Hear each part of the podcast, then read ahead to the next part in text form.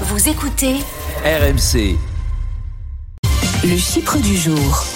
Rebonjour Emmanuel, notre Chypre du jour, c'est 1 sur 4. Eh oui, eh oui, euh, c'est une étude hein, qui euh, a été euh, publiée hier par Kellogg's Company et le cabinet Spark, étude qui avait été déjà faite en 2016 sur euh, finalement la capacité euh, des Français à se nourrir correctement et les chiffres sont euh, extrêmement préoccupants puisque plus d'un tiers des Français est aujourd'hui donc inquiet par son budget alimentaire, c'est deux fois plus qu'en euh, 2016 date de donc de la première enquête. Plus grave, un Français sur quatre rencontre des difficultés financières pour nourrir sa famille et un sur trois a dû changer ses habitudes alimentaires. Alors changer ses habitudes alimentaires, bah, c'est d'abord se replier vers les produits euh, premier prix, donc descendre en gamme, mais c'est aussi aller jusqu'à se serrer la ceinture. Le nombre d'enfants qui ne mangent pas le matin a été multiplié par 4 depuis 2016 et ça concerne désormais près d'un enfant sur cinq. Il y a presque 9 enseignants sur 10 qui constatent que des enfants viennent à l'école en ayant faim au moins une fois par semaine avec un impact significatif sur l'attention et les résultats scolaires. J'aimerais juste qu'on le souligne, ce chiffre, un enfant sur 5 qui arrive le ventre vide le matin